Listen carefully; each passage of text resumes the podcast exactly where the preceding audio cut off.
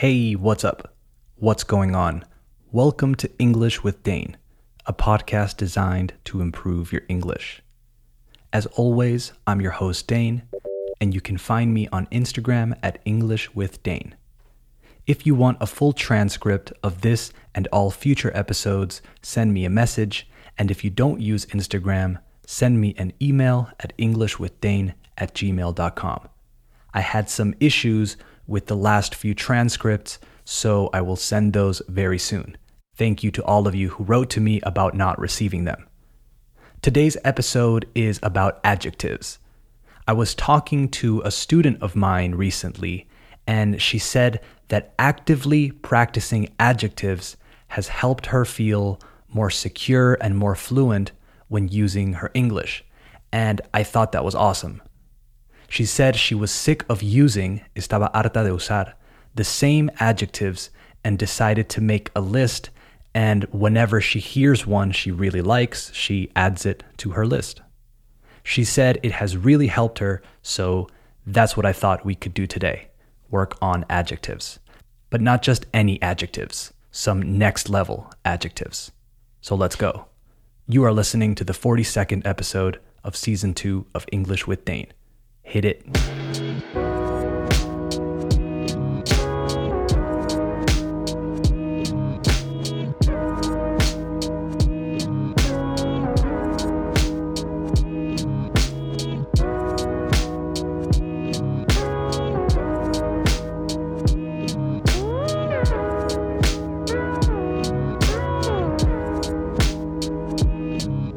Okay, we have officially started the show, so let's dive in.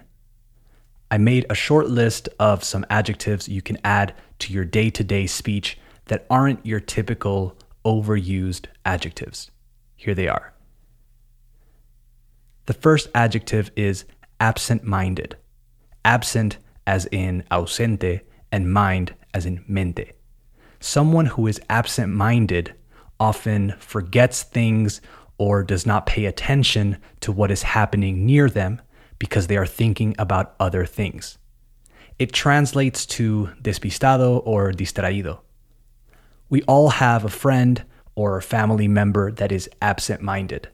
And if you don't, hey, maybe it's you. I can be a bit absent minded at times. People who are absent minded spend a lot of time daydreaming, maybe looking out the window, thinking about a million other things. Absent minded has a hyphen, by the way, un guion. It's absent guion minded. It's a compound adjective. Okay, un adjetivo compuesto, if that makes sense. Okay, next one. Accurate. Escrito accurate, but with double C. This is a word that my students always want to use but never know. Accurate means correct and precise. It translates to preciso, exacto, correcto, even. Maybe you and your friends are talking about politics or whatever, and someone says something like, Did you know that two out of three people believe that blah, blah, blah, blah? You can say, Well, I don't think that's accurate. Another example could be something like, Our company will help you to accurately measure, medir, your website's traffic or something. Okay, number three is similar to number one in the sense that it's also a compound adjective and it also includes the word minded. I'm talking about close minded, de mente cerrada in Spanish. So we express it the same. Someone who is closed minded is someone who has very rigid opinions or beliefs and is not willing, no está dispuesto, to consider different options or ideas. For example, they say that older generations are more close minded. I know that's not necessarily the case, just an example.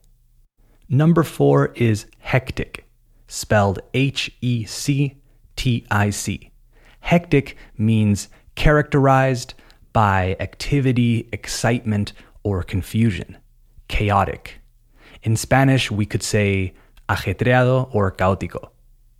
If somebody asks you about your day, for example, and you've been doing, has estado haciendo, a million things, going from one place to another, dealing with problems, clients, etc., you would say you've had a hectic day. If you're at an event and it seems, parece que, it's very unorganized, you would say it's a hectic event. This is one I don't think I've ever heard a student use, but more of them should know about it. Next one moody, spelled M O O D Y, moody. Someone who is moody is very temperamental. Your mood is your estado de ánimo, how you're feeling at any particular moment.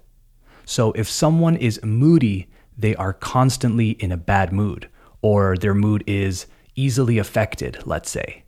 It's kind of like sensitive. Moody translates to malhumorado or malhumorada. We all know somebody who gets really moody when they're hungry, for example, or tired. Most of us, I guess.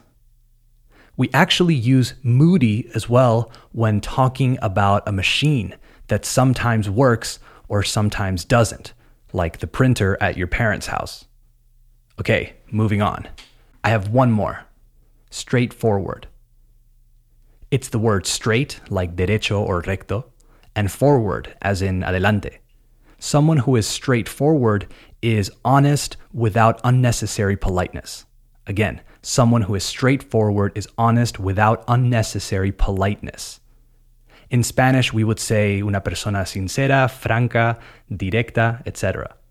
For example, people tend to vote for the most straightforward political candidate, for better or worse. All right, a quick recap before I leave you. Number one, absent minded. Someone who is absent minded often forgets things or does not pay attention to what is happening near them because they are thinking about other things. We have despistado or distraído in Spanish. Number two, accurate, correct, and precise. Number three, close minded. Someone who is close minded is someone who has very rigid opinions or beliefs and is not willing to consider different options or ideas. De mente cerrada. Number four was hectic which means characterized by activity, excitement, and confusion. Ajetreado. Number five was moody. Someone who is moody is constantly in a bad mood, malhumorado. And finally, number six, straightforward. So direct, honest, and easy to understand. Una persona sincera, franca, directa, etc. All right, that's the show for today. I hope it was useful. I hope you enjoyed it. If you have any thoughts, let me know. Write to me on Instagram at English with Dane or send me an email at englishwithdane at gmail.com. Don't forget to follow the show on Spotify, Apple Podcasts, or wherever you listen. And remember, the best way to support English with Dane is to give it a five star rating and leave a review, as well as sharing it with friends, family, or anyone who you think would enjoy it. All right, talk soon. Bye bye.